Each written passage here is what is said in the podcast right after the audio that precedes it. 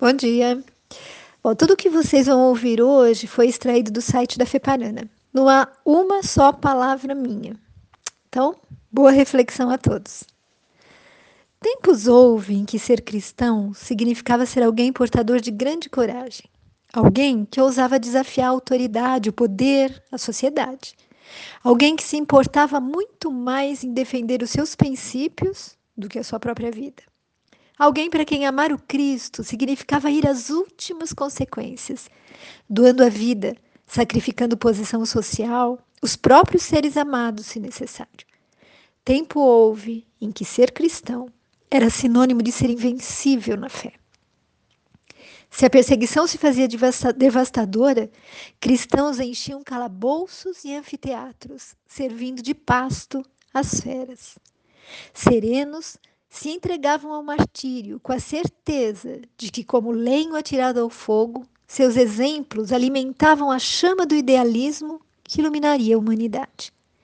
A sua fé desafiava o poder vigente que não entendia como podia se enfrentar a morte entre cânticos de louvor. Buscavam as catacumbas para ali onde muitos celebravam a morte, celebrarem a vida abundante, falando da imortalidade. Nada lhes impedia a manifestação religiosa na intimidade do coração ou na praça pública. O amor, o amor era a sua identificação maior. Quando os pais eram trucidados nos circos, os filhos eram adotados pelas demais famílias cristãs. Se um companheiro era conduzido ao sacrifício, não faltava quem lhe sussurrasse aos ouvidos ou lhe enviasse uma mensagem: Morre em paz, eu também sou cristão tua família encontrará um lar em minha casa. Nós nos esquecemos de que o Mestre nos afirmou que seus discípulos seriam conhecidos por muitos se amarem. Séculos depois, muitos também se esqueceram das recomendações de Jesus ao dizer que nosso falar deve ser sim, sim ou não, não. E havia uma tribo cujo chefe era tido como superior aos chefes de todas as demais tribos, onde a superioridade ela era medida pela força física. Assim, a tribo mais poderosa era a que tinha o chefe mais forte. Mas o chefe de que estamos falando, ele não tinha somente força física. Ele era também conhecido por sua sabedoria. Desejando que o povo vivesse em segurança, ele criou leis abrangendo todos os aspectos da vida tribal. Eram leis severas que ele, como juiz imparcial, fazia cumprir com rigor. Certa feita, problemas começaram a acontecer na tribo. Alguém estava cometendo pequenos furtos. Aí o chefe reuniu a tribo e, com tristeza no olhar, ele frisou que as leis tinham sido feitas para os proteger, para os ajudar.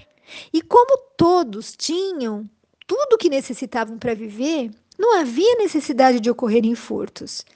Assim, ele estabeleceu que o responsável teria o castigo habitual, aumentado de 10 para 20 chibatadas.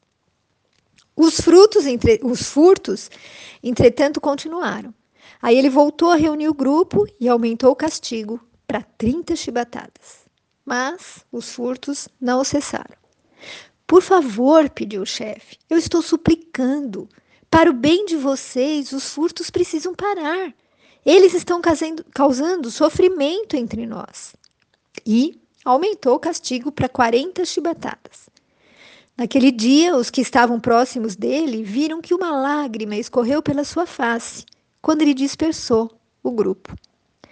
Finalmente, um homem veio dizer que tinha identificado o autor dos frutos. E a notícia se espalhou e todos se reuniram para ver quem era. Um murmúrio de espanto percorreu a pequena multidão, quando a pessoa foi trazida por dois guardas. A face do chefe empalideceu de susto e de sofrimento. Era sua mãe. Uma senhora idosa e frágil. E agora? Todos começaram a se questionar se o chefe seria ainda assim imparcial. Será que ele faria cumprir a lei?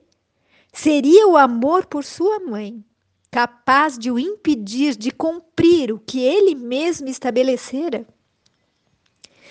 Notava-se a luta íntima do chefe, que por fim falou: Meu amado povo, Faço isso pela nossa segurança e pela nossa paz.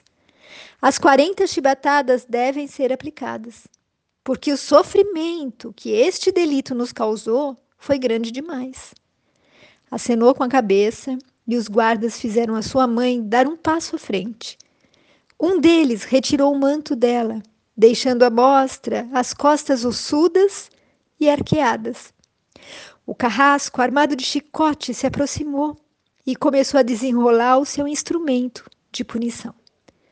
Nesse momento, o chefe deu um passo à frente, retirou o seu manto e todos puderam ver seus ombros largos, bronzeados e firmes. E com muito carinho, ele passou os braços ao redor da sua querida mãe, protegendo-a por inteiro com o seu próprio corpo. Ele encostou seu rosto ao da mãe e misturou as suas com as lágrimas dela. E murmurou-lhe murmurou algo ao ouvido. E então fez um sinal afirmativo para o encarregado.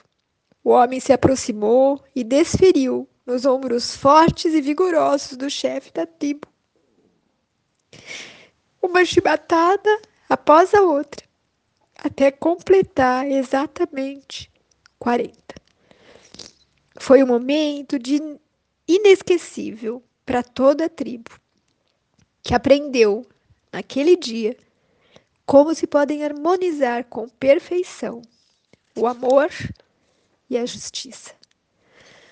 Para finalizar nesse momento tão especial, façamos uma rogativa àquele que é o caminho, a verdade e a vida.